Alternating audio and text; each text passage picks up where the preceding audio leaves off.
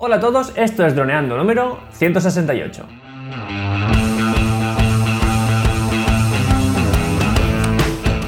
Bienvenidos a este lunes 17 de junio al podcast de temática dron en el que aprenderás a ganar dinero con tu dron. En el programa de hoy, una pregunta muy simple. ¿Es legal volar en BVLOS? Ahora lo veremos. Pero antes que nada recuerda que nos puedes contactar en nuestra web en droneando.info, vía Facebook o en nuestro canal de YouTube Droneando. Un día más aquí estamos, yo soy Cayetano Solano, vuestro piloto drones favorito, y aquí tengo a mi amigo y compañero Dani Dura, nuestro especialista web y en proyectos digitales. Hola Dani, ¿cómo ha ido el fin de semana? Hola chicos, pues muy bien, eh, hemos ido de vacaciones por la Costa Brava y ha estado muy bien, la verdad. Así que nada, vamos allá con esto de BVLOS, a ver qué es y de qué trata el tema. Bueno, eh, básicamente es porque ha surgido alguna duda mm, así en, nuestro, mm, en nuestra sección de comentarios, donde nuestros suscriptores pues, se han puesto ya a hablar sobre el tema. Y ha surgido duda respecto a este tema en concreto, ¿no? Eh, BVLOS. Si es legal volar en BVLOS, qué se puede hacer con BVLOS y tal y cual. Entonces, ahora iremos a la pregunta, pero antes que nada queremos eh, comentar un poco ¿Esto qué es? ¿Qué significa? No? Las siglas estas eh, VLOS, BVLOS es un poco liante, ¿no? Entonces vamos a ir eh, tranquilamente sigla a sigla, ¿no? Eh, básicamente tenemos tres tipos de vuelo, tres, según el contacto visual. Hay solamente tres. VLOS, que es digamos es el más básico, VLOS, significa en inglés Visual Line of Sight, es decir, contacto visual con la aeronave. Que tú quitando la vista del mando y mirando en primera persona, eh, puedas ver el dron. ¿no? Entonces, a este modo de vuelo, digamos, básico, se le añaden dos, que es EVLOS, es decir, añadimos esta E, que es Extended Visual Line of Sight, es decir, extender esta visión, este contacto visual, eh, no se especifica, pero es mediante un observador, es decir, mediante otra persona, que ahora hablaremos de ella, que nos diga em, en, todo momento cuál es el estado, de la aeronave, si está cerca de algo, si tiene algún peligro, mientras nosotros estamos pilotando. Y luego está el tercer tipo que es B, o sea, B alta V LOS, que es Beyond Visual Line of Sight, es decir, más allá del contacto visual. Entonces, dicho esto, tenemos contacto visual normal, es decir, nosotros siempre tenemos que poder eh, hacer este contacto visual. En un segundo grado, mediante la ayuda de alguien, em, que podamos pasar ese límite de medio kilómetro, que es el que dicen, según está estipulado, que es la línea de contacto visual. Es decir, se podía poner ese observador a, una distancia em, respecto a nosotros para aumentar ese rango de medio kilómetro. Y con Beyond Visual Line of Sight eh, podíamos aumentar ese medio kilómetro mm, siempre y cuando las capacidades de la aeronave lo permitan, sin necesidad de nadie más. ¿no? Entonces, vamos a la pregunta que es de Manel M, que nos la hizo en el último vídeo que comparamos el Mavic Air con el Xiaomi. Y nos dice, hola, lo que no acabo de entender, porque aquí mucha gente estaba hablando de que si el Xiaomi se iba a 5 kilómetros, eh, que si el, Air tenía problemas, bueno, entonces aquí nos dice, lo que no acabo de entender es si la gente que pone los drones a 5 kilómetros lo están haciendo con BVLOS y los permisos necesarios para ello. Y aquí nos dice, porque de todo el tiempo que llevo volando, tengo entendido que más de 500 metros es ilegal. Entonces, esta es la, pregunta. ¿Es realmente ilegal eh, volar a más de 500 metros? Bueno, pues si lo hacemos en modo ocio, sí. Es decir, tú como persona que tiene un dron por ocio, pues no puedes irte a más de 500 metros. Si lo hacemos mediante, certificación, em, sí que podemos hacerlo teniendo en cuenta este, estos tres tipos de vuelo. ¿no? entonces vamos a em, hablar, un poco de esto que, realmente que, que nos aporta. Entonces, según el tipo de certificación que tengamos, podemos hacer un tipo de vuelo u otro. Con el certificado básico, que es el de la mayoría de cursos de un rango de 300 a 500 euros, podemos hacer VLOS, es decir, todas las operaciones tienen que ser con contacto directo eh, con visual, con la nave.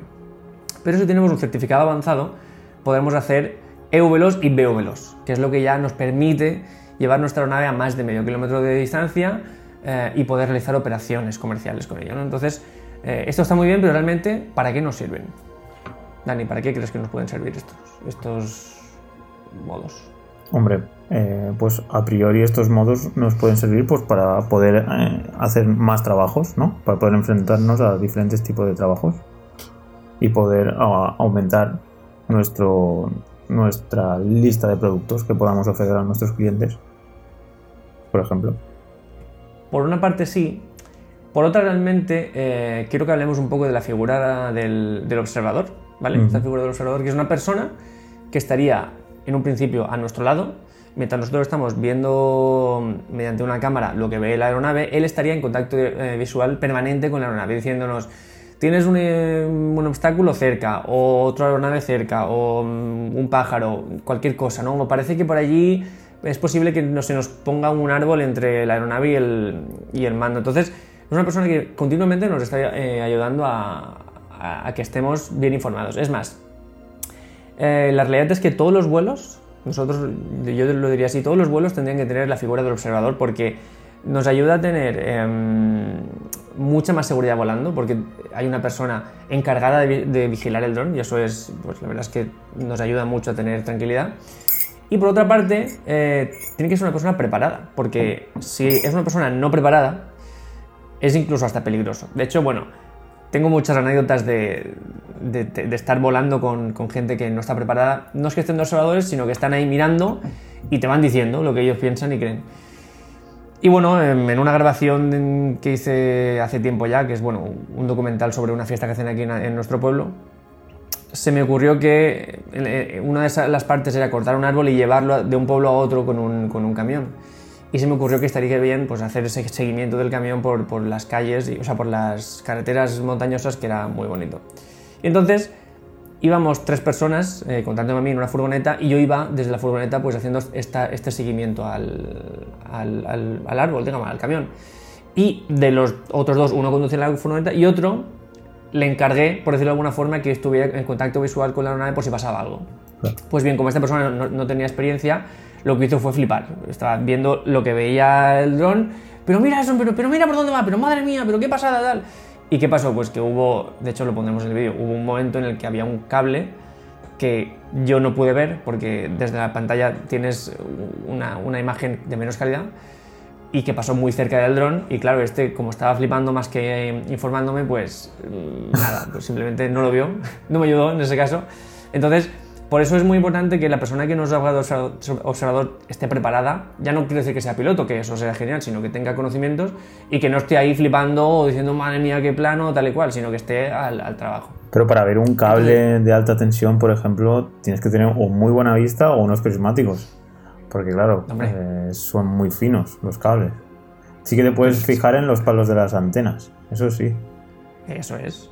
Y si Además, pasa- siempre se, verá antes Bueno, a ver, sí, se ven, se ven, está claro que se ven. Pero eh, suponiendo que el, el chico este se estaba fijando en la pantalla de, de- de tu móvil, ahí sería muy difícil de verlo. Tendría que estar fijándose todo el rato por el, dónde pasaba el dron y la dirección que ibas a seguir con el dron. Eso es. Ya. Y un cable siempre se ve antes a, a vista humana que a través de la pantalla. O Claro. siempre. Sí, sí, sí. Entonces ahí se fue el gran fallo. Pero vamos, no tocaste el cable. No, pero hubo suerte. ya, ya, sí. un por- un por buen observador me hubiera dicho, cuidado, tienes un cable a X metros delante, así que ten, ten cuidado, atención, o para, o, le- o sube. Me hubiera dicho algo. Él simplemente flipó. ¡Uh, madre mía, tal, esto, guau". Claro, normal. Entonces, dicho todo esto, eh, lo, que quiero, lo que quiero que destaquemos es que la, la opción del veo veloz, que está muy bien, eh, sirve para casos real- realmente extremos, ¿vale? Porque hay pocas operaciones que nosotros recomendemos hacer a más de medio kilómetro de distancia de la aeronave. Porque las mejores tomas que podemos hacer son las que eh, podemos acer- acercar la aeronave a, objetos o, poder bajarlo. Por ejemplo, una de las operaciones que más eh, luce con un dron es una grabación en el, mar en la que el dron va cerca del mar, no, no a 100 metros de altura que se ven ahí co- como hormigas los barcos y tal, se ven pequeños. Una grabación con el dron eh, cerca del, agua y con movimientos suaves que, que dé velocidad a- al vídeo. Si estamos a medio kilómetro no, no podemos hacer eso porque no vamos a controlar ni la distancia que hay, ni si hay alguna ola que es más alta que otra. Va a ser muy peligroso. Tenemos que estar en contacto visual directo pero cercano, o sea, de, de 10, 50 metros en ese intervalo para trabajar, para hacer estos planos. Entonces, aquí el veo veloz no nos va a ayudar en nada. De hecho, el veloz sirve para casos de otro tipo de operaciones. Por ejemplo, eh, es una característica para vuelos de largo alcance, que es algo que en un principio se tuvo muy en cuenta. Al final no ha llegado a ningún sitio porque las leyes no lo permiten prácticamente. pero que en un principio sí que se estipuló eso. Drones como los militares que recorren cientos de kilómetros, pues tienen que tener este tipo de em, vuelo, ¿no? Entonces, y por ejemplo, unos compañeros de mi curso que ganaron un premio fue porque ellos diseñaron un dron de salvamento marítimo que estaría dispuesto a, alzar el vuelo rápidamente en cualquier em, emergencia con salvavidas y, estos barcos que vienen ya con todo el kit de supervivencia para poder volar incluso en condiciones, extremas, por supuesto, drones eh, que irían por satélite, que recorrerían largas distancias. Y aquí, por ejemplo, pues sí que es em, muy importante el VV-LOS. Pero en operaciones del día a día que nosotros vayamos a hacer, como las que hacemos en nuestro trabajo, el VV-LOS está bien tenerlo, pero no recomendamos realmente eh, realizar determinadas operaciones a más de medio kilómetro de, distancia. Entonces, a la pregunta, de, ¿volar a más de medio kilómetro es ilegal? Pues si está certificado para volar en vuelos, no.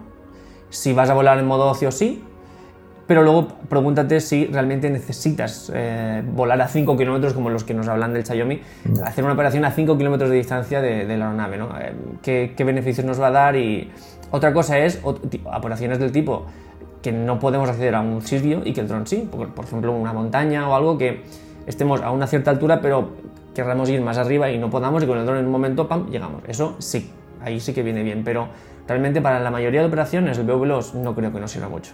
Pues lo cierto es que si vas a YouTube hay un mogollón de comparativas en el cual comparan drones de a ver cuál alcanza más distancia. Entonces esto nos hace pensar, wow, pues con el dron podemos hacer 100.000 kilómetros. Pero vamos, eh, una cosa es el marketing, que pues en este caso de JI desde el principio siempre he hecho mucho hincapié en que llega a 7 kilómetros y todas las demás empresas que antes no llegaban tan lejos han intentado llegar a esa distancia. Pero yo creo que es, esto lo que lo ha comentado en muchas ocasiones, que no es más la idea de que llegue más lejos, sino la calidad de imagen que te llega en esos 500 metros, 100 metros o 20 metros. Porque sí, puede llegar como máximo 7 kilómetros. Pero es lo que decimos, ¿para qué quieres estar a 7 kilómetros? Si no, no lo ves, lo que captura la imagen es una zona muy pequeña. Entonces, eh, deberíamos tener a alguien que, que a 7 kilómetros estuviera viendo o con los prismáticos o para ver a, ciencia cierta de que el dron está bien.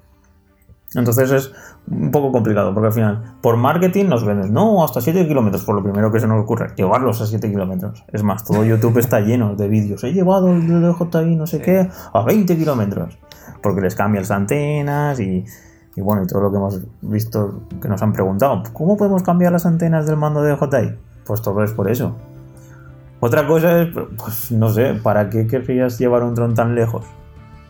no, porque todos los vídeos que son así no, no hacen un vídeo bonito ni nada, es simplemente pues para comprobar a cuánto llega. Pero mucho menos es, su objetivo es hacer un producto audiovisual bonito ni nada de eso. Así que nada, es un tema bastante interesante.